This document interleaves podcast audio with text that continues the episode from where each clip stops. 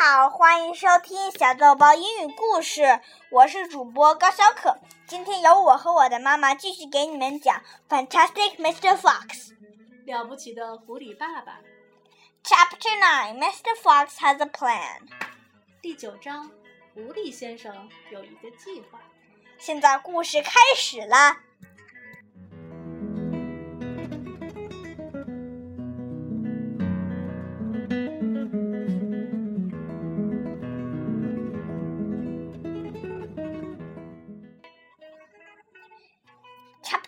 Mr. Fox has a plan. For three days and three nights, this waiting game went on. How long can a fox go without food or water? Boggies asked on the third day. Not much longer now, Bean told him. He'll make a run for it soon. He'll have to. Bean was right. Down in the tunnel, the foxes were slowly but surely starving to death. If only we could just have a tiny sip of water, said one of the small foxes. Oh, Dad, can't you do something? Couldn't we make a dash for it, Dad? We, we'd have a little bit of chance, won't we? No chance at all, snapped Mrs. Fox. I refuse to let you go up there and face those guns. I'd sooner you stay down here and die in peace. Mr. Fox had not spoken for a long time. He had been sitting quite still, his eyes closed, not even hearing what the others were saying. Mrs. Fox knew that he was trying desperately to think of a way out. And now, as she looked at him, she saw him stir himself and get slowly to his feet. He looked back at his wife. There was a little spark of excitement dancing in his eyes. What is it, darling? said Mrs. Fox quickly. I've just had a bit of an idea, Mr. Fox said carefully. What? they cried. Oh, Dad, what is it? Come on, said Mrs. Fox. Tell us quickly. Well, said Mr. Fox. Then he stopped and sighed and sadly shook his head. He sat down again. It's no good, he said. It won't work after all. Why not, Dad? Because it means more digging, and we aren't any of us strong enough for that after three days and nights without food. Yes, we are, Dad! cried the small foxes, jumping up and running to dear father. We can do it. You see, if we can't, so can you. Mr. Fox looked at the four small foxes, and he smiled. What fine children I have, he thought. They are starving to death, and they haven't had a drink for three days, but they are still undefeated. I must not let them down. I I suppose we could give it a try, he said. Let's go, Dad. Tell us what you want us to do. Slowly, Mrs. Fox got to her feet. She was suffering more than any of them from the lack of food and water. She was very weak. I am so sorry, she said, but I don't think I am going to be much help. You stay right where you are, my darling, said Mr. Fox. We can't handle this by ourselves. 现在就开始讲中文啦。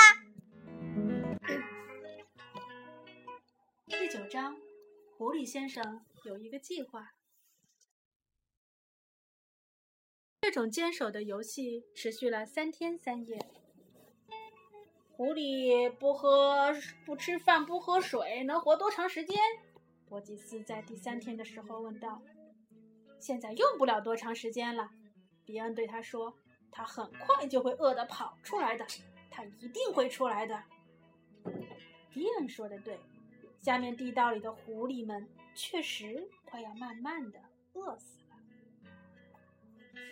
要是咱们能喝上一小口水就好了，一个小狐狸说道。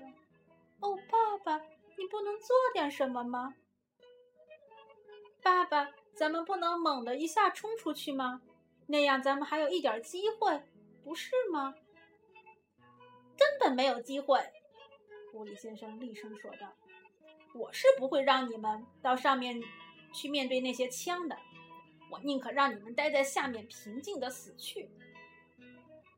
狐狸先生已经好长时间不说话了，他两眼紧闭，蹲在那里一动不动。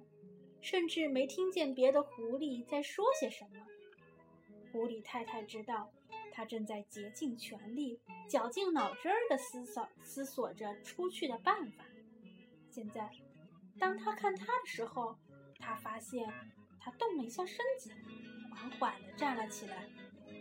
狐狸先生向后看了看自己的妻子，眼睛里跳动着一点兴奋的火花。“怎么了，亲爱的？”狐狸太太立即问道。“我刚刚想到了一点主意。”狐狸先生谨慎地说。“什么？”他们喊道。“哦，爸爸，什么主意？快说！”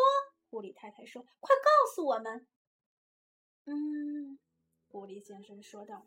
然后便叹停下来，叹了口气，伤心的摇了摇头。他又蹲了下来。他办法不好，他说：“那终归还是不行。”为什么不行，爸爸？因为，那就是说我们还要继续挖洞，而咱们已经三天三夜没吃东西了，谁也没有足够的力气干下去了。我们能行，爸爸。